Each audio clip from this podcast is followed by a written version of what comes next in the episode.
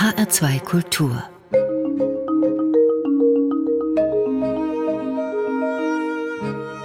Doppelkopf mein Name ist Mario Scala. Mein Gast heute ist Daniel Kuhn-Bendit. In Frankfurt, in Hessen, in Europa und darüber hinaus wohl bekannt. Deshalb kann die Kurzvorstellung auch wirklich kurz ausfallen.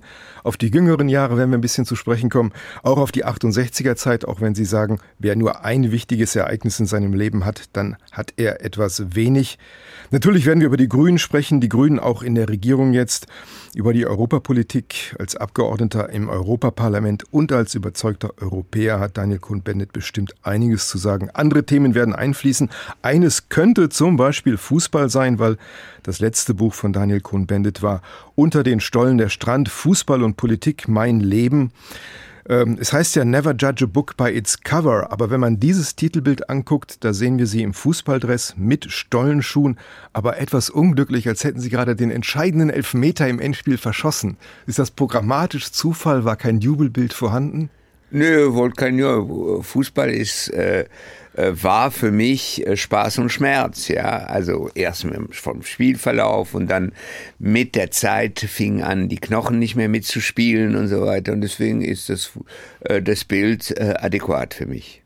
Sie sind ja vieles gewesen. Politiker, natürlich Studentenführer. Sie sind auch als Journalist viel rumgereist. Also ich korrigiere Sie, ich war nicht Studentenführer, sondern Studentenlautsprecher.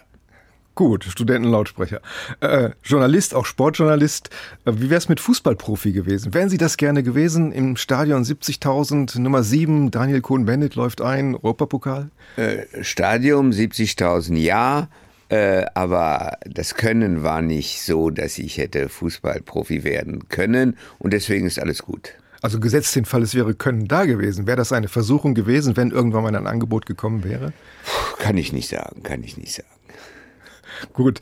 Ähm, fangen wir mit Ihren Berufsplänen an. Ich war sehr überrascht, als ich gelesen habe, dass Sie angefangen haben, Mathematik zu studieren. Aber dann zwei Wochen. Zwei Wochen nur? Ja. Warum Mathematik? Woher kam das? Ja, Woher diese wollte, Unsicherheit? Ich wollte Bildungsplaner werden. Mhm. Und um Bildungsplaner zu sein, muss man auch äh, äh, Mathematik äh, haben aber nach zwei Wochen habe ich gemerkt, äh, ich verstehe da nichts und das ist mir zu viel. Und dann bin ich, habe ich rumgeswitcht und habe Soziologie dann studiert. Waren das politische Gründe oder waren das theoretische Gründe? Nein, das waren rein wissenschaftlich das Können. Das ist wie, wie Fußballprofi. Ich war zwar, ich habe sehr gutes äh, Mathematikabitur gemacht, aber zwischen Abitur und dann Mathematik studieren, das war ist dann, dann eine große Lücke und die konnte ich nicht schließen. Das habe ich gleich gemerkt. Und die Entscheidung für Paris und nach Paris dann zu gehen, war das identisch mit, mit der Berufswahl oder sind da auch ein paar Zufälle dann in Ihrem Leben zusammengekommen? Nein, nein, also ich bin ja, ich bin ja in, in Frankreich geboren, bin in Paris aufgewachsen bis zum 14. Lebensjahr und äh, obwohl ich war dann, ich habe hier Abitur gemacht, weil mein Vater war früher zurück nach Deutschland. Mein, meine Eltern waren getrennt, aber mein Vater wurde schwer krank. Meine Mutter kam, ihn zu pflegen. Ein Jahr später ist er gestorben. Ich bin dann äh, hier im Internat geblieben, in der Ohnwaldschule, eine Schule, die später Schlagzeilen gemacht hat. Und nach dem, aber es war mir immer klar, nach dem Abitur würde ich nach Paris gehen. In der Zwischenzeit, also mein Vater ist 59 gestorben, meine Mutter ist 63 gestorben. Dann hatte ich eine Wohnung in Paris.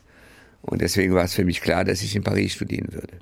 Aber da ist immer eine gewisse Mobilität in Ihrem Leben drin. Also äh, nach Paris gegangen, dann gependelt zwischen Deutschland und Frankreich. Ja, also ich bin von Kindheit an modern gewesen. Modern ist Mobilität, Modernität ist Mobilität.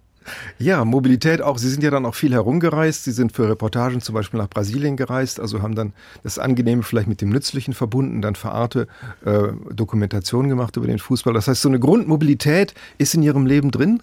Kann man ja, das sagen? Ja, kann sein. Das ist äh, auch, äh, äh, ich war zwar hier, äh, sagen wir, verankert, weil ich hier dann äh, Dezernent war äh, für multikulturelle Angelegenheit. Also ich bin hier erst gewählt worden, aber es war klar, ich wollte nicht ewig Stadtpolitik machen. Ich fand es ein paar Jahre interessant und dass die Gründung des Amtes für multikulturelle Angelegenheit, die Auseinandersetzungen, die damit verbunden waren, waren spannend, aber klar war für mich dann eine andere Perspektive und dann bin ich Europaabgeordneter geworden und als Europaabgeordneter reisen sie sehr viel. Mhm.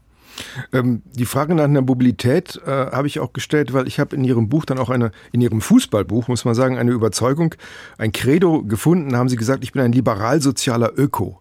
Da habe ich mich gefragt, was ist ein liberal-sozialer Öko? Das ist ja auch dann, also ist das auch also eine intellektuelle Mobilität, die da drin steckt? Weil liberal hätte man jetzt vielleicht bei Ihnen nicht gedacht. Sozial und Öko, das passt dann. Das hört sich an, ich bin sehr vieles, aber eines möchte ich nicht sein, irgendwo in der Ecke stehen und fundamentalistisch. Ja, also erstmal muss man sagen, diese ganze Identitätsdebatte geht mir auf die Nerven. Also auch damals, als ich das Buch vor ein paar Jahren geschrieben habe. Das heißt, dass man festgelegt wird auf eine Identität. Ich bin Öko wenn ich gesellschaftspolitisch äh, bin ich liberal, bin ich für eine Öffnung der Gesellschaft. Auch äh, ökonomisch, ja, glaube ich, dass wir ohne Marktwirtschaft es nicht bringen. Wie man die Marktwirtschaft reguliert, das ist dann eine andere Frage. Deswegen bin ich sozial und ökologisch, weil ich der Meinung bin, äh, die, die Paradigmen, die, die ökonomischen Paradigmen äh, die wir bis jetzt äh, gehabt haben, die funktionieren nicht mehr. Ja, also das immer mehr produzieren und so weiter geht nicht. Ja, das geht auf Lasten dann des Planets. Und deswegen habe ich versucht, äh, etwas zu beschreiben, was widersprüchlich ist und dann sagen die Leute, oh, was ist denn das? Und dann ist es erstmal ganz gut. Dann müssen die Leute auch mobil im Kopf sein. Aber liberal bezieht sich nicht auf irgendeine wirtschaftliche Grundeinstellung, sondern das ist dann so eine Art kosmopolitische ja, Überzeugung. Aber auch also, wirtschaftlich. Das gibt ja dann, es gibt ja das Wort äh, neoliberal zum Beispiel. Das ja, ja aber neoliberal gut. ist schon mal nicht liberal. Zum Beispiel die Liberalen waren von Anfang an, Adam Smith auch, für eine Regulierung des Marktes. Er, er war für den Nationalstaat, um den Markt zu regulieren. Ich glaube, äh, das hat sich, dieses Neoliberal ersetzt das Liberale, aber es ist falsch. Äh, und ich wollte nur damit sagen, wir müssen, wir brauchen eine Regulierung und wir brauchen die Dynamik der Unternehmen. Und das ist manchmal in, äh, sagen wir, in linken, grünen, traditionellen Kreisen geht das ein bisschen verloren. Ich würde sagen, Robert Habeck ist heute auch so. Der ist liberal, sozial, ökologisch. Oder ökologisch, sozial, liberal, wenn Sie wollen. Sie können es beschreiben, wie Sie wollen. Das heißt, er hat verstanden, dass wir die, die Krisen, die wir heute überwinden müssen, die können wir nicht ohne eine neue Dynamik des Marktes und der Marktwirtschaft. Aber die muss reguliert werden. Die müssen, es müssen Flöcke sein, die die Richtungen angeben. Wenn ich mir auch Ihre Interviews, die Sie auch immer noch äh, gerne geben, durchlese und auch die frühen Stellungnahmen, die man, die man findet, dann äh, finde ich schon so ein paar Kontinuitäten da drin. Also bei all dem, Wechsel oder dem, dem Versuch, äh, auch Gegensätzliches zu vereinen und vielleicht auch ein bisschen pragmatisch miteinander zu versöhnen. Das würde ich sagen, es ist Europa, also Nationalstaat, das ist Ihnen nicht so recht. Sie sind regional, also in Frankfurt durchaus auch verankert und seit langen Jahren und dann europäisch und dann auch in der Welt unterwegs. Aber der Nationalstaat ist nicht so etwas. Also Zivilität, Europa, Demokratie, das sind so Grundkonstanten in Ihrem Leben. Könnte man das sagen? Ja, und der Nationalstaat hat historisch eine Bedeutung gehabt, aber angesichts der Probleme, äh, der planetären Probleme, der Probleme, der Herausforderungen heute, kann man kein Problem national lösen. Und deswegen ist Europa die Dimension, wo wir vielleicht eine Chance hätten, die Klimakrise in den Griff zu kriegen. Europa hätten Chance, oder man sieht es jetzt äh, im Krieg Russlands gegen die Ukraine, dass nur Europa ein Gegengewicht sein kann zu Russland und nicht irgendein Nationalstaat so gut oder so schlecht, äh, sagen wir, der Bundeskanzler und die Bundeskanzler sein sollten, könnten, müssen.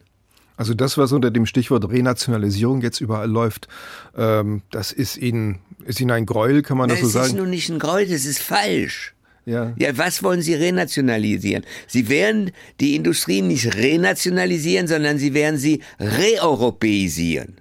Das heißt, wir brauchen sowohl eine, eine, eine europäische, man sieht es, ob es die Energiefrage, was auch immer, brauchen Sie heute, kann, Luxemburg kann es nicht allein lösen. Für Luxemburg. Aber Deutschland auch nicht. Im, wenn Sie vergleichen, äh, wenn die, die, die Probleme der Welt sind, dann ist Deutschland nicht viel größer als Luxemburg. Mhm. Ich bin über ein äh, Zitat gestolpert in Ihrem Buch Europa ein Manifest und dort schreiben Sie, und dieses Buch kommt von 2012 und da schreiben Sie, nie zuvor war das europäische Projekt so stark unter Druck wie heute. 2012, also da würde man von heute aus gesehen sagen, also 2012 war doch noch super. Das war doch geradezu Kindergeburtstag Nein, gegenüber dem, was wir heute nein, haben. war auch nicht, weil wir äh, angesichts der Globalisierung, der Probleme der Globalisierung 2012 Vor zehn konnte man, war die Herausforderung, wie reguliert man die, die Globalisierung? Und da war damals schon äh, die Frage, kann das ein Nationalstaat? Sage ich nein. Aber Europa müsste sich, hätte sich mehr verändern müssen schon damals. Und heute steht Europa noch mehr unter Druck. Da haben Sie recht. Bevor wir vielleicht in die politischen Diskussionen wieder reingehen, in die wir uns jetzt sofort gestürzt haben, machen wir gleich am Anfang vielleicht eine Pause. Geht es ein bisschen nostalgisch zu. Sie haben sich drei Stücke aus den 60er Jahren, glaube ich, alle genommen. Ähm, Das erste Bob Dylan, Blowin' in the Wind, auf den Wunsch von Daniel Cohn-Bendit. Hören Sie die alten Sachen noch gelegentlich oder ist diese Wahl irgendwie dann doch Nostalgie gewesen? Also folgen Sie Bob Dylan noch? Ja, klar. Also auch die alten Sachen rauskamen oder Ja, die neuen? klar. Als er ich habe mal eine Initiative mitgegründet, Bob Dylan für den äh, Nobelpreis. Ein paar Jahre später hätte ich ihn gekriegt. sehr verdienstvoll, diese Ja, Initiative. sehen Sie, also.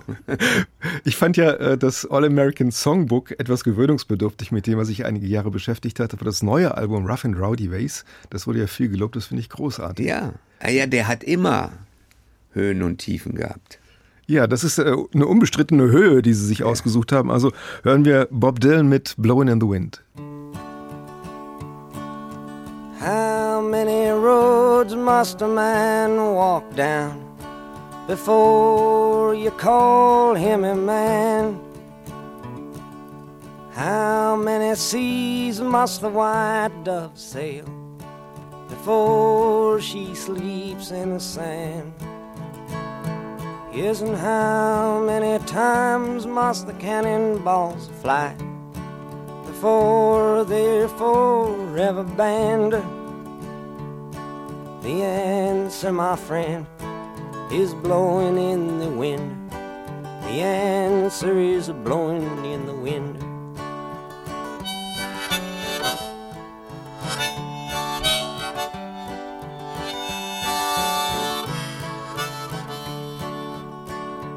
Yes, and how many years can a mountain exist before it is washed to the sea?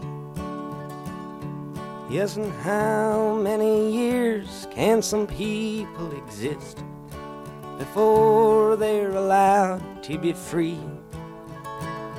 Yes, and how many times can a man turn his head and pretend that he just doesn't see?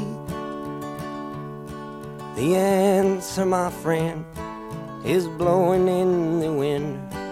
The answer is blowing in the wind.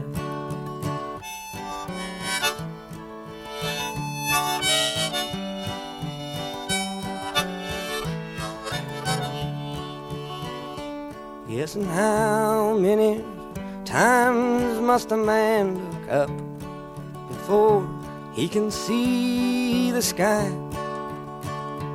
Yes, and how many ears must one man have before he can hear people cry? Yes, and how many deaths will it take till he knows that too many people have died?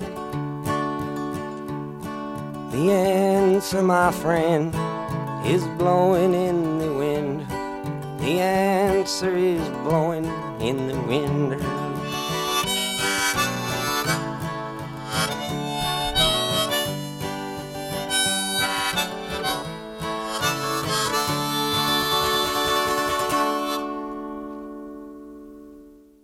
Bob Dylan, Blowin' in the Wind, auf den Wunsch von Daniel Kuhn-Bendit. Sie hören die Sendung Doppelkopf. Am Mikrofon ist Mario Scala. Verfolgen Sie Dylan auch live noch weiter? Gehen Sie gelegentlich zu Konzerten? Er war mal in der Festhalle, er war mal im Mainzer Volkspark. Ja, ich habe ihn öfters gesehen. Das erste Mal, wo ich Bob Dylan äh, gesehen habe, das war ganz interessant, es war Anfang der 60er Jahre. Ich war in einem Konzert von, in New York von John Baez. Damals war es in VS Hills, wo man früher Tennis gespielt hat. Und John Baez fing an zu singen, zwei, drei, drei Lieder, vier, und dann sagte ach, es ist langweilig, allein zu singen. Und dann stand das ganze Stadion auf und klatschte. Ich wusste gar nicht, was los wäre. Und dann kam, kam ein kleiner Mann mit einer Gitarre und das war Bob Dylan. Und dann haben sie zusammen über zwei Stunden gespielt. Das war mein Aha-Erlebnis mit Bob Dylan, ja. Und ich, ja, ich habe öfters ihn öfters gesehen. Dann war die religiöse Phase, das ging mir auf die Nerven. Aber erstmal ist es ein Wahnsinn, es ist ein Dichter. Ja, seine Lieder sind, ist ein Dichter. Er ist, eigentlich will er keine Politik machen, aber in bestimmten historischen Phasen ist er sozialpolitisch. Ja, auch das Lied, was er über einen schwarzen Boxer geschrieben hat. Also ich finde Bob Dylan, ja, Bob Dylan ist Ausdruck, sagen wir, meiner Generation. Wie wichtig war denn die Musik für Sie, für Sie damals in den 60er Jahren? Also in Frankreich gab es das Kino, die Literatur und äh, die amerikanische Popkultur. War noch nicht, aber ich ja, ich bin sehr früh nach Amerika. Ich war dann auch beim Newport Jazz Festival, auch Anfang der 60er Jahre und so weiter. Das heißt, ich, ich war nicht äh, traditionell politisch oder auch kulturell nur europäisch sozialisiert, sondern sehr stark amerikanisch. Für mich war sehr wichtig, Bob Dylan und die ganzen Blues-Sänger und so weiter. Und natürlich die Stones. Ich war Stones und nicht Beatles. Wie war denn die kulturelle Sozialisation zu der Zeit 60er oder vielleicht auch noch danach die Jahre in, in Frankreich? Also die amerikanische Popkultur war da, aber gleichzeitig hatte Frankreich eine große Konkurrenz mit dem französischen Kino, mit der Nouvelle Vague, mit, der, mit dem Nouveau Roman. Also Frankreich und, und die kulturelle Eigenständigkeit und die, die amerikanische Kultur. Wie stark hat dieser Dissens, Konflikt damals schon geprägt? Nein, ich war mobil. Ich war ja auch im Kopf mobil. Also natürlich war für mich Frankreich Nouveau Roman à la Robrie ein bisschen später, ja. Aber ich, dem, natürlich bin ich geprägt, meine pu ganze Pubertät ist geprägt von Außer Atem, vom Film von Jean-Luc Godard, ja. Also Gene Seberg war für mich äh, ein Wunschtraum, ja, als ich 15 war oder ich weiß nicht was. Und dieser Film außer Atem funktioniert für alle Generationen. Sie können es heute spielen und alle Generationen. Es ist der erste Punk-Film. Also äh, eben äh, 100 Jahre vor Punks, ja. Und die, das Ganze, die Nouvelle Vague, Truffaut, Les Quatre Cents Coups, also das war eine Ebene. Das war eine Ebene. Die andere Ebene, die in Frankreich für mich sehr wichtig war, war natürlich die politische Ebene, Sartre, Camus, die Auseinandersetzung mit dem Kommunismus und so weiter. Das hat mich sehr geprägt. Es gibt da ja auch eine Geschichte, das ist vielleicht eine gute Gelegenheit, jetzt mal nachzufragen. Klären Sie es auf, wie Sie mal Jean-Luc Godard überzeugen wollten, Italo-Western zu drehen. Das ist wohl gescheitert, das Projekt. Woran ist es gescheitert? Stimmt das so? Was war da los? Ja, das stimmt. Ich wollte mit dem äh, Jean-Luc eine... Ähm ein, ein Western drehen und der fand die Idee so stupide, er gesagt, gut, probieren wir es mal. Aber ich wollte, das war damals gleich nach an 60, wir wollten das eine Kollektivproduktion mit äh, Vollversammlung, also so äh, 50 Leute oder 30, die diskutieren, wie man, was man machen will und so weiter. Und das ist gescheitert. Und danach hat äh, Godard den Film selber fertig gemacht aus Wind und er hat ihm eine sehr maoistisch, das war dann seine maoistische Phase, eine sehr maoistische Wende gegeben. Das war die Fortsetzung, maoistische Fortsetzung von La Chinoise, die er gedreht hatte. Und da haben wir, wir haben uns nicht gestritten, aber da haben wir festgestellt, es ging nicht. Aber wir haben wunderbar fünf, sechs Wochen äh, auf Kosten der Produktion in Rom gelebt. Ab und zu gingen wir an Strand und so weiter. Es war ein tolles Leben, aber kulturell war das ein Schwachsinn. Ja, aber die Idee war, war bezaubernd. Also das war dann auch so eine, so eine Laborsituation, wo man alles ausprobieren konnte, die verrücktesten Ideen hatte, weil Godard hat ja dann mit den Stones zum Beispiel Sympathy for the Devil gemacht. Also da gab es keine Berührungsängste mit der großen ja, Kultur, mit der Popkultur. in der Zeit, wo er es gedreht hat, musste er einen Vertrag erfüllen. Und eigentlich, das war das ein Wunsch seiner damaligen Frau, die wollte unbedingt den Mick Jagger kennenlernen und deswegen hat er einen Vertrag gemacht. Und als er dran war, wollte er es nicht mehr drehen. Und zum Beispiel gab es dann einen Streit mit der Produktion, denn die Produktion wollte, dass das Lied, das ist, das ist im Proberaum mit den, mit den Stones, mit einer unheimlichen Einstellung, 360 Grad, hat kaum einer gemacht, ja, wo um die Stones, um Mick Jagger so ganz rum. Und aber Godard wollte kein Stück vollständig aufnehmen. Und die Produktion wollte es. Und am Ende hat die Produktion ein vollständiges Stück reingeschnitten. Godard war sauer, der wollte die Filmrollen zerreißen und so weiter. Also es ist schiefgegangen. Ich glaube, es gibt zwei Fassungen von dem Film. Einmal Sympathy for the Devil, wo die komplett ausgespielt wird, der Song. Das ist die, die, die Fassung der Produktion. Genau, und irgendwann One plus One, das ist dann die Godard-Fassung, genau. wo er dann alles zerstückelt hat genau. und nicht das Ganze haben wollte. So ist es. Sie sind ja dann ausgewiesen worden aus Frankreich. Inwieweit haben Sie das französische Geschehen noch verfolgt? Sie durften nicht in das Land rein, aber ich vermute, es hat Kontakte gegeben. Also wie war Ihre Beziehung zu Frankreich, als Sie dann in Deutschland gelebt haben? Ja, ich, ich habe eine ganz enge Beziehung. Ich bin auch zweimal illegal nach Frankreich rein und so weiter. Also das war nicht äh, das Problem. Ich habe eine ganz enge Beziehung. Aber ich habe immer gesagt, dass ich ausgewiesen war, war schmerzhaft. Und ich habe es nicht verstanden. Ja, ich habe eine deutsche Staatsangehörigkeit gehabt, aber mein Bruder war Franzose. Ich bin Deutscher geworden, weil ich eigentlich staatenloser war als ich 14 fuhr. Mein Vater damals, der noch gelebt hat, 13, 14, hat gesagt, wenn du die deutsche Staatsangehörigkeit nimmst, dann musst du keinen Militärdienst machen. Gerade in der Zeit hat mein Bruder in Frankreich Militärdienst gemacht. Zwei Jahre war das damals. Wieso? Weil es einen Erlass von Franz Josef Strauß gab, als Verteidigungsminister, dass Kinder jüdischer Familien und davon verfolgt, die nicht wollen, müssen nicht zur Bundeswehr. Und dann habe ich gesagt, wunderbar, ich werde Deutscher. Ich bin wohl der einzige Deutsche, der Deutscher geworden ist, um ja nicht zur Bundeswehr zu gehen. In den 50er Jahren war das schon eine Leistung, ja. Kommen wir auf die Jahre zu sprechen, wo Sie dann in Frankfurt ein richtiges Amt angenommen haben als Dezernent für multikulturelle Angelegenheiten. Daniel Kohl-Bendit war das von 1989 bis 1997. Was war der Grund, dann in Frankfurt dann Dezernent zu werden? Naja, es ist ganz klar, es war die Zeit große Auseinandersetzung über die Einwanderung. Und äh, ich hatte eine ganz klare Vorstellung, dass das, dass eine Anwanderung muss man gestalten. Und wenn man eine Einwanderung gestaltet, müssen staatliche Institutionen auch da sein, um Gestaltung zu ermöglichen. Und da war der, der Wahlkampf, das ging, war das erste Mal, ging vielleicht Rot-Grün. Und da habe ich den Vorschlag gemacht, so ein Amt zu machen. Das gab es bei den Grünen dann große Probleme, weil ich gesagt habe, ich will Dezernent werden, aber wir wussten, dass wir nur zwei Dezernenten kriegen würden. Umwelt natürlich und Schule. Und dann habe ich alle beruhigt, da habe ich gesagt, aber keine Angst, ich will es ehrenamtlich machen. Also hauptamtlich, ich streite mich mit niemand. Und als ich das gesagt hatte, war dann äh, alles möglich. Und ich habe dann eine Auseinander schwere Auseinandersetzung mit der SPD damals. Wir wollten im Koalitionsvertrag schreiben, Frankfurt ist eine Einwanderungsstadt. Und dann hat ein Herr Busch, der war damals, äh, weiß ich, Ortsgruppe so und so, hat gesagt, das ist mit, mein, mit meinen SPD-Lern nichts zu machen. Und da haben wir zweieinhalb Stunden gestritten und am Ende war der Kompromiss, Frankfurt ist eine zunehmend multikulturelle Stadt. Das war damals die SPD.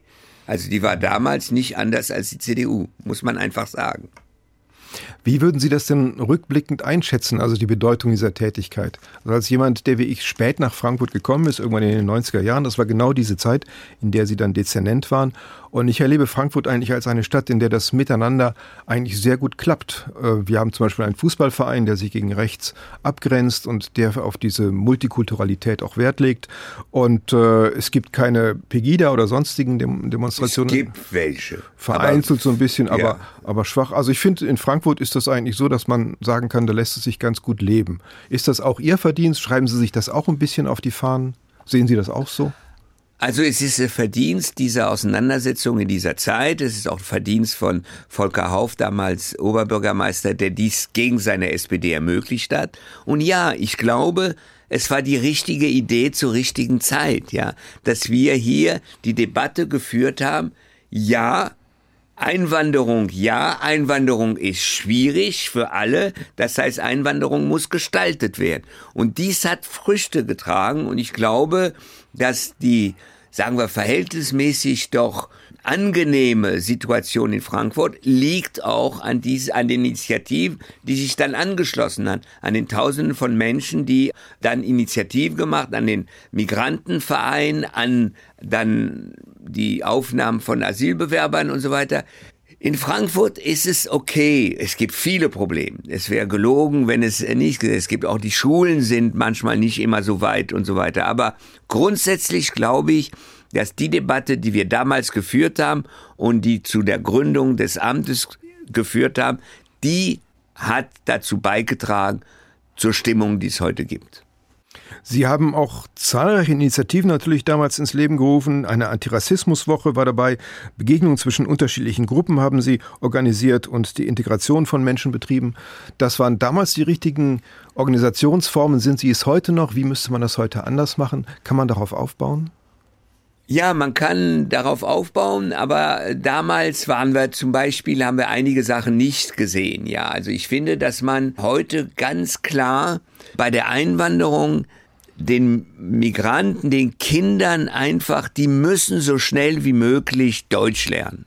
Das haben wir damals nicht so klar formuliert.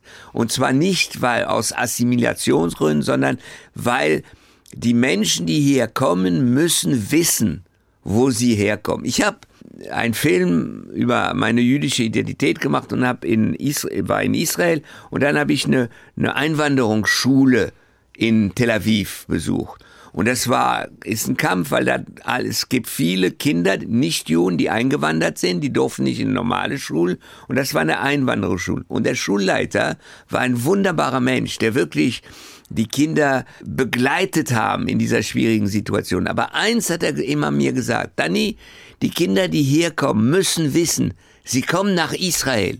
Das heißt, sie müssen die israelischen Lieder auch kennen, ihre Heimatlieder, ihre, aber auch die israelischen Lieder, die israelisch Lebende, die müssen Hebräisch können und die lernen innerhalb von einem halben Jahr konnten sie dann Hebräisch und so weiter. Und das hat mir eingeleuchtet. Das heißt, ja zu Einwanderung, aber zu den Bedingungen, dass man in Deutschland ist und sich mit Deutschland auseinandersetzen muss. Nun haben wir in Frankfurt eine sehr aktive jüdische Gemeinde, die viele Veranstaltungen macht. Ich bin öfter auch da und erinnere mich zum Beispiel an eine im Ignaz-Bubis Gemeindezentrum. Aber da hat ein Historiker dann sehr besorgniserregendes zum Beispiel aus Frankreich berichtet, dass es da eine große Auswanderungswelle von, von Juden gegeben hat. Sehr viele nach, nach Israel gegangen sind und gesagt hat, wir müssen aufpassen, dass das in Deutschland nicht auch passiert. Wie sehen Sie das? Naja gut, wir müssen nicht um einen heißen Brei reden. Es gibt einen muslimischen Antisemitismus. Den, den gibt es. Und den gibt es ganz stark in Frankreich. Und der äh, faschistoide IS-Terrorismus war ja in Frankreich, also in Deutschland gab es auch Anschläge, aber Frankreich ist natürlich, ist es viel schlimmer. Und es wurde auch ein Anschlag gegen eine jüdische Schule gemacht. Drei Kinder wurden umgebracht, jüdische Kinder und so weiter. Das heißt, ja, es gibt diese Angst und diese Auseinandersetzung ist zugespitzt. Das heißt, wir müssen aufpassen, dass wir eine Aufklärung in Schulen, aber in der Gesellschaft machen über dieses Zusammenleben, ja. Und es ist natürlich darf man nicht runterspielen. Der muslimische Antisemitismus ist gleich dem rechtsradikalen Antisemitismus.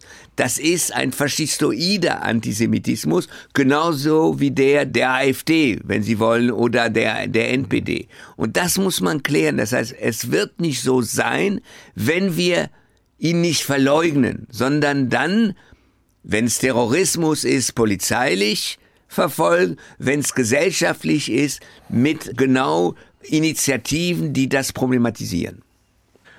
Ich würde vorschlagen, wir machen noch eine kleine musikalische Pause. Sie haben sich nach Bob Dylan ein anderes, heute klassisches Lied ausgesucht von Edith Piaf, Non, je ne regrette rien. Da liegt natürlich die Frage nahe, bedauern Sie wirklich nichts? Gibt es wirklich ein Leben, wo man sagen kann, ich bedauere gar nichts? Oder ist das ein wenig auch ein wenig nostalgische Wahl gewesen? Es ist, ja, das ist klar, ich habe so, ich habe viele Dummheiten gemacht, aber es nützt nicht, sie zu bedauern, sondern man muss sie überwinden. Wie kann man, wie kann man sie überwinden? Indem man sie registriert und dann äh, irgendwie Ja, dass, dass man sich dessen bewusst ist. Aber das waren so in Situationen und man muss aber grundsätzlich man sagt mir immer, was hättest du 68 anders machen können? Sag ich nix, weiß ich nicht. Ich blick nicht zurück. Ich fand so 68 war toll, später war toll, dann war we weniger toll und so weiter. Aber nur so kann ich die Dinge verarbeiten, indem sie positiv aufnehmen und das Negative dann auch äh, herauszuschälen.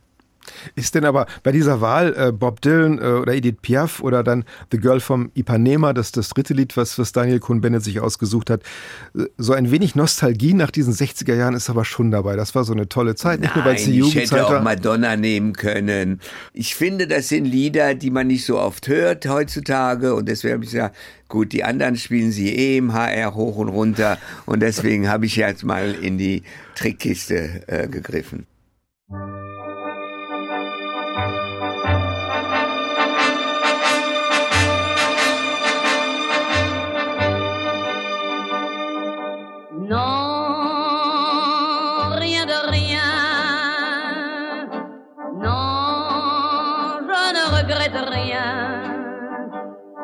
Ni le bien qu'on m'a fait, ni le mal, tout ça m'est bien égal.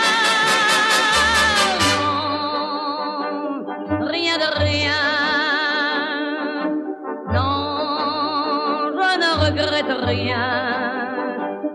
C'est payé.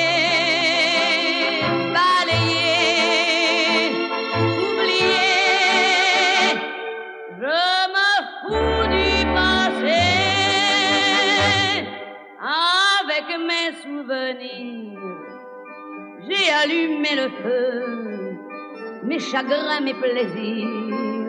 Je n'ai plus besoin de balayer les amours avec leur trémolo, balayer pour toujours. Je repars à zéro. Non, rien de rien.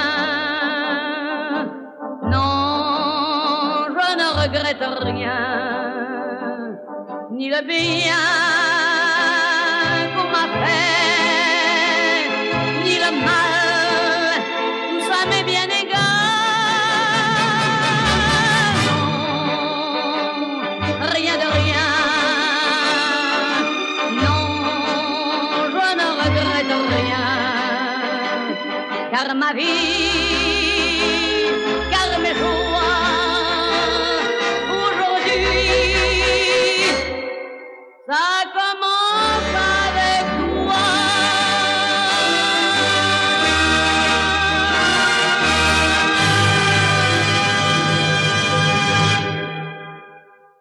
Das war auf den Wunsch von Daniel Cohn-Bendit Edith Piaf mit ihrem Chanson Non, je ne regrette rien. Sie hören die Sendung Doppelkopf. Am Mikrofon ist Mario Scala. Und an dieser Stelle auch der Hinweis, das ganze Gespräch ist nachzuhören auf der Webseite des Hessischen Rundfunks auf hr2.de und in der Audiothek der ARD. Hören Sie mal rein. Dieses und vieles andere findet sich da. Reden wir über die Grünen. Daniel Kuhn-Bendit hat ihn lange Jahre angehört, ist immer noch Grüner, wahrscheinlich grünes Parteimitglied. Und die Grünen sind ja in der Regierung und viele haben sich erhofft, jetzt gibt es endlich eine ökologische Politik. Und nach den Koalitionsverhandlungen konnte man von Aktivisten in Berlin skandieren hören, wer hat uns verraten, Sozialdemokraten und wer war mit dabei, die Grüne Partei. Das reimt sich wunderbar, scheint plausibel, Tempo 130, vieles andere vor dem Ukraine-Krieg, was verabschiedet werden musste. Wie sehen Sie das? Ja, man kann alles machen. Und so war ich auch, als ich jung war. Deswegen verstehe ich das. Aber grundsätzlich ist die Regierung eine Koalition. Und eine Koalition ist ein Kompromiss. Und für die FDP war es sehr schwer in diese Koalition mit Grünen und SPD, weil die, die Kluft war sehr groß. Und deswegen haben sie symbolisch auf diese 130 es ist Unsinn, dass es kein Tempolimit gibt. Aber angesichts der Probleme des Klimawandels ist es eine Petitesse. Es gäbe anderes, Dienstwagenprivileg, Subventionen. Ja, es gäbe alles, wenn Sie allein die absolute Mehrheit hätten. Haben Sie aber nicht. Die Grünen und die, die SPD haben sie nicht. Das heißt, Sie müssen mit der äh, äh, FDP koalieren. Es ist ganz einfach. In meinem Zimmer mache ich Ihnen ein Programm, das ist wunderbar. Nur eins ist, ich kann es gar nicht realisieren, weil ich da keine Mehrheit habe. Und deswegen finde ich, das Problem der, der Grünen in dieser Regierung ist, dass sie in der Zeit reingekommen sind, wo plötzlich dieser Krieg anfing und dann die Zielkonflikte, die widersprechen sich. Sie müssen die Energiekrise lösen und damit Maßnahmen beschließen, die dem Klimawandel widersprechen, dem, dem Kampf gegen den Klimawandel widersprechen. Kohlekraftwerk wieder in Betrieb nehmen und so weiter und so weiter. Und deswegen sage ich, man muss vorsichtig sein, ja. Man muss vorsichtig sein, weil heutzutage sind die Grünen gerade für bestimmte Leute eine Projektionfläche. Man könnte, man müsste, man könnte, man müsste, ohne die Realität. Die Realität sind nicht nur die FDP. Die Realität sind auch die Menschen in Deutschland oder in Europa. Das heißt, wir müssen unser Leben verändern. Und das geht langsam. Es ist schwierig. Und ich finde, äh, deswegen äh, zu sagen, ja, die Maßnahme ist nicht, die Maßnahme ist nicht, das bringt uns äh, Was soll die Grünen sagen? Wenn die FDP sie Tempolimit nicht macht und Dienstwahlenprivileg nicht abschafft, dann gehen wir aus der Regierung raus. Gut, dann haben wir eine SPD-CDU-Regierung mit der FDP. Ah, das ist aber spannend. Das wird eine tolle Regierung sein. Naja, das ist jetzt aber der grüne Daniel Kuhn-Bendit als FDP-Versteher. Man könnte auch sagen. Nein, ich verstehe Sie nicht, sondern ich sage einfach, Sie sind in der Regierung. Ja, aber, ja, aber wenn der Lindner blöd ist, ist er blöd. Ich kann ihn nicht verändern. Ja, aber das ist die FDP mit 8, 9 oder 10 Prozent. Die anderen beiden Parteien hatten über 40 Prozent. Aber Und wenn es gibt die, Bevölkerungsmehrheiten. wenn die FDP nicht in die Regierung geht, wenn die sagen, wir gehen raus, dann dann haben sie eine, eine SPD-Grüne äh, SPD-CDU-Regierung. Oh, oh, die haben wir lange gehabt. Da hat sie SPD-Grüne, hat sie Tempolimit eingeführt? Eine grüne SPD, eine äh, CDU-SPD-Regierung? Nein. Hat sie Wieswagen-Privilegien abgeschafft? Nein. Das heißt, es ist nicht nur die FDP. Es ist auch ein Teil der SPD. Machen wir uns doch nichts vor. Sie, wissen Sie, das ist so, Sie nehmen, ach, die sind doch nur 8 Prozent. Ja, aber die 8 Prozent sind notwendig, um 50 Prozent zu kriegen. Und damit schaffen Sie Kompromiss. Und Kompromiss, wenn, wenn eine der Parteien beim Kompromiss keinen Bauchschmerzen hat, ist es kein Kompromiss. Ja, aber nur, dass dann im Endeffekt immer die Grünen die Bauchschmerzen haben. Aber die Grünen, die FDP hat auch die Bauchschmerzen. Hören Sie doch mal auf. Und die SPD auch. Das ist ja nicht wahr. Und jetzt die Auseinandersetzung um viel wichtiger als Dienstwagenprivileg. Viel wichtiger ist jetzt zum Beispiel jetzt die Auseinandersetzung. Und da sind FDP und Grüne gegen die SPD. Die Lieferung von Panzern an die Ukraine. Lassen Sie uns zu diesem ökologischen Aspekt zurückgehen, weil Sie sind ja nun wirklich auch ein Urgrüner und haben das äh, lange Jahre mitgemacht. Denn wir haben ja auf der einen Seite die Warnrufe der Wissenschaftler, wir haben die Klimakonferenz in Glasgow und man kann ja merken, dass die eigentlich immer dringender werden. Dass es gesagt wird, wir müssen sofort, umfassend und schnell umsteuern. Aber das wird ja seit der Gründung der Grünen seit 40 Jahren nicht gemacht. Das heißt, wir haben ein politisches System, das nicht lernfähig ist auf der einen Seite die, die Wissenschaft und auf der anderen Seite auch die Fridays-Aktivisten und auch gesellschaftliche Mehrheiten, die es gibt. Und auf der anderen Seite ein Politik. Die gibt es nicht. Doch den Wunsch, dass eine ökologische ja, Politik den Wunsch, wird. aber wenn die Menschen wählen, wählen sie so, dass sie dann nicht real ist. Äh, also die Grünen, die Grünen sind auch nur 15 Prozent, 16 Prozent. Wenn die gesellschaftliche Mehrheit mehr wollte, müssen sie die Grünen auf 40 Prozent schieben. Das ist ja nicht jetzt die Frage äh, dieser konkreten Regierung und Nein, vielleicht auch nicht einmal der deutschen, nicht einmal der deutschen Regierung. Man könnte die Amerikaner nennen, man könnte auch die französische nennen. Ja, eben. Reden wir zum Beispiel über die französische. Eben. Sie, Sie sollten ja mal Umweltminister in Frankreich werden. Nachdem der Umweltminister dort zurückgetreten ist mit der Argumentation, ich kann meine ökologischen Projekte nicht durchsetzen. Sind Sie nicht Umweltminister geworden, weil es in Frankreich mit seiner veralteten AKW-Flotte ein Himmelfahrtskommando gewesen wäre, weil Sie nichts durchsetzen konnten? Also man kann Umweltpolitik machen mit, auch wenn man Atomenergie hat. Also da muss man aufpassen, ja. Denn wissen Sie in Deutschland, ich gebe Ihnen mal ein Beispiel, wo man sich's einfach macht. Der Ausstieg aus der Atomenergie war richtig. Der Ausstieg aus der Atomenergie war nicht die Grünen, sondern was war Frau Merkel. Gegen ihre eigene Partei. Muss man sagen, ja. Denn sie ist ja gewählt wird, Frau Merkel nach Fukushima ist gewählt worden, um raus aus dem Ausstieg der rot-grünen Koalition zu machen. Aber was die Rot-Grünen damals, Rittin, falsch gesehen haben, müssen wir auch ehrlich sagen. Wir hätten langsamer aus der Atomenergie aussteigen müssen und schneller aus der Kohlenenergie aus der Kohlenverstromung.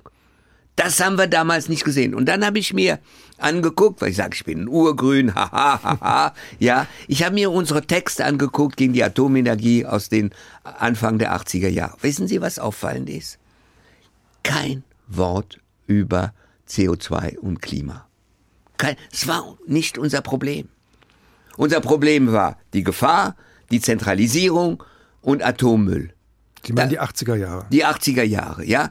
Und als wir ausstiegen aus der Atomenergie, fing das an mit dem Klimawandel. Mhm. Und da haben wir einen Fehler gemacht. Wir hätten gesagt, ja zum Ausstieg, aber schnell, so schnell wie möglich Ausstieg aus der Kohle. Und dann ging mit der Atomenergie das zweite Problem ein, nämlich, okay, werden wir aus der Atomenergie aussteigen, wo bekommen wir Energie? Wie kann man verstromen? Und dann haben wir die glorreiche Idee gehabt, Gas. Und wo gibt's billigen Gas? Weil wir billigen Gas haben wollen, weil alle billigen Gas, weil die Gesellschaft zwar aus der Atomenergie, dass die Gesellschaft was gegen Klimawandel will, aber sie wollen billig haben. Dann haben wir, den, haben wir uns in Abhängigkeit von Russland gebracht. Da, da haben die Grünen sehr schnell gemerkt, dass es falsch war. Sie waren die einzigen, die, die einzigen, die gegen Nord Stream 2 waren. Die SPD war dafür, die FDP war dafür und da haben sie eine Koalition gemacht, wo sie es dann geschafft haben, die beiden rüberzubringen. Die Bauchschmerzen, das merken die der FDP, haben zum Beispiel, weil sie sagen, nur die Grünen haben Bauchschmerzen, gucken Sie sich mal ihr Problem mit Nord Stream 2 an und so weiter und so weiter. Das heißt, es muss schneller sein. Aber keine Illusion. Wissenschaftler machen keine Politik. Wissenschaftler haben Daten. Es gibt auch Widersprüche in der Wissenschaft. Aber es gibt keine Politik, die unmittelbar alles umsetzt, was Wissenschaftler sagen, weil Wissenschaftler müssen sich nicht mit der Gesellschaft auseinandersetzen. Wissenschaftler müssen sich nicht damit auseinandersetzen, was eine Gesellschaft aushält oder nicht und wie schnell etwas geht. Das ist eine schwere Auseinandersetzung. Das heißt, wenn Sie mir sagen, müsste schneller sagen, ja. Wer bremst? Bestimmte Parteien. Warum? Weil ein Teil der Gesellschaft auch bremst. Jetzt haben Sie AKW-Bewegung oder Anti-AKW-Bewegung gesagt und gesagt, Tritin war es und Merkel war es nach Fukushima, aber es gab ja noch einen dritten Player und das war die Anti-AKW-Bewegung in den 80er Jahren, die das überhaupt erst mehrheitsfähig, politisch mehrheitsfähig gemacht hat, indem sie auf ja, die Straße gegangen ist. Klimawandel keine Ahnung gehabt, diese Nein, 80er äh, Jahre. Ja, aber sie hat es gemacht, indem sie die Wissenschaft sicherlich bemüht hat mit den Gefahren der Atomenergie und auch mit ihren militanten Aktionen, mit Blockaden und anderem. Ist das nicht eine mögliche Blaupause, vielleicht ein Vorbild für heutige, dass sie auch einen militanten Zweig ausbilden? Und es gibt ja Debatten, dass man diesen Zweig verstärken muss, weil das politische System nicht lernfähig ist. Und dann aber auch dann versuchen, durch diese Demonstrationen und so weiter eine Möglichkeit für politische Entscheidungen durch gesellschaftliche Mehrheit zu finden. Der, der militante Zweig der Anti-AKW-Bewegung hat die Anti-AKW-Bewegung gegen die Wand gefahren. Und zum Glück gab das die Gründung der Grünen und dann weil die Entscheidung ist so, Entscheidungen zum Ausstieg schaffen sie nur mit Mehrheiten in einem Parlament. Aber es geht ja nicht um die Menschen und sie zu überzeugen, sondern es geht um Macht. Und es gibt fossile Konzerne, die einen großen Einfluss auf die Politik haben. Der Verkehrsminister kommt entweder von der FDP oder von der CSU und sorgt dafür, dass all die schönen Autoprivilegien, Dienstwagenprivileg, Tempolimits und so weiter nicht passieren. Das heißt, der parlamentarische Weg gegen die fossilen Konzerne, den man ja beschreiten muss, weil es sind ja ihre Interessen, die in Gefahr sind den muss man ja äh, sozusagen, die Konfrontation muss man suchen. Das ist ja, ja keine Frage von den Menschen, und, sondern es sind und, politische Interessen, es gibt Machtinteressen. Die Konfrontation wird so sein. Sie werden diese Privilegien abschaffen, wenn es eine Mehrheit von äh, eine Mehrheit gibt, wo die Partei, die das verhindert, nicht mehr drin ist. Ja, aber, die müssen eine Mehrheit kriegen. Aber welche Partei ist in der Lage, das durchzusetzen? Selbst die Grünen? Ja, die Grünen sind in der Lage durchzusetzen, wenn die FDP nicht dabei ist. Und wenn die FDP nicht dabei ist, müssen SPD und Grüne die Mehrheit haben. Sie werden keine Lösung finden, die nicht eine Mehrheit im Bundestag hat. Und das heißt, sie müssen entweder, also, es hat Jahre gedauert, bis eine Mehrheit im Bundestag war, die den Atomausstieg beschlossen hat. Der Atomausstieg wurde nicht durch die Militanten äh, irgendwo, sondern der Atomausstieg wurde gemacht, weil die Grünen so stark waren und die SPD, ein Teil der SPD dann es verstanden hat, dass man aus der Atomenergie aussteigen muss. Nur so geht es. Und Sie sehen das Problem der Mehrheit, als zum Beispiel der schlechte Beschluss zu Hartz IV beschlossen wurde. Hätten die Grünen damals einen Mindestlohn mitfordern müssen. Die haben sich nicht getraut. Das war ein Fehler weil die SPD nicht wollte, weil der Kanzler Schröder es nicht wollte. Das war eine Auseinandersetzung, die sie nicht ausgetragen hat. Jahre später endlich sind wir beim Mindestlohn in Deutschland. Es stimmt, Politik geht langsam, weil Mehrheitsverhältnisse sich nur langsam verändern, weil das Bewusstsein der Menschen, also auch der Parteien, sich langsam verändert. Die Grünen können nicht alles. Wow. Da haben sie also was Tolles verstanden. Die Grünen haben vieles durchgesetzt und haben vieles nicht durchgesetzt in diesen ganzen Koalitionsverhandlungen. Und äh, die SPD hat einiges auch viel und die FDP. Das ist nun mal so. Ich würde diese Ökodebatte jetzt dann vielleicht noch mal mit einer letzten Frage versuchen, noch ein wenig abzurunden, weil Sie haben die parlamentarische Perspektive genannt und die sicherlich auch Notwendigkeit, dass man da Mehrheiten finden muss, um Gesetze zu ändern. Auf der anderen Seite aber einen wissenschaftlichen Konsens den man wahrscheinlich auch so hinnehmen muss, dass die Zeit sehr eng wird. Das Bild dafür ist, das Zeitfenster schließt sich und da ist äh, ein absoluter Konsens, dass einige Kipppunkte vielleicht schon erreicht sind, vielleicht erst erreicht werden. Und Kipppunkte, das heißt, das kann nicht mehr korrigiert werden. Das ist irreversibel. Und dass es Szenarien gibt, die auf 2,1 bis 3,9 Grad am Ende des Jahrhunderts sind äh, oder hinweisen, die absolut katastrophisch sind. Das heißt, es ist keine Zeit da. Auf der einen Seite ist wissenschaftlich begründet keine Zeit da, auf der anderen Seite begründen sie, dass jetzt nicht realistisch ist, Wunder zu erwarten von einer Regierung. Das geht doch beides nicht zusammen. Nee. Äh, wissen Sie, ich bin Punk. Du hast keine Chance, ergreif sie. Nun, dieses Ergreife sie kann man jetzt, wir kommen zum Ende der Sendung, vielleicht dann einfach mal so stehen lassen. Herzlichen Dank an Daniel Kuhn-Bendit für diesen Doppelkopf. Am Mikrofon war Mario Scala. Und Sie haben sich zum Schluss noch ein schönes Lied ausgesucht. The Girl from Ipanema. Was ist da? Gibt es da irgendwie einen Grund, ein lateinamerikanisches Lied vielleicht? Oder ja, was ist das ich Motiv? Bin, äh, ich bin vor knapp 40 Jahren jetzt, habe ich äh, fünf Monate in Brasilien verbracht. Ich habe eine, ja, eine Nostalgie auf dieses Land. Damals weil es heute nicht so schön ist in Brasilien. Das ist so ein bisschen, man gucke ich ein bisschen traurig zurück, ja, äh, was aus diesem Land geworden ist. Dieses Lied erzählt jedenfalls, wie schön es auch in diesem Land sein kann. The Girl from Ipanema. Wir hören eine klassische Aufnahme von Stan Getz und Astrud und Joao Gilberto. Nochmal, Dankeschön an Daniel Kuhn-Bendit und am Mikrofon verabschiedet sich Mario Scala. Ding, dum, dum,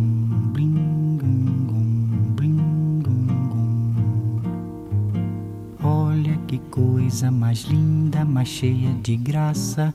Ela, menina que vem e que passa, num doce balanço, caminho do mar.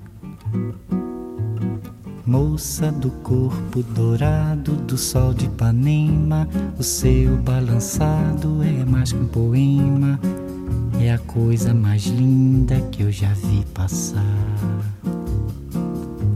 Ah, porque estou tão sozinho. Ah, porque tudo é tão triste.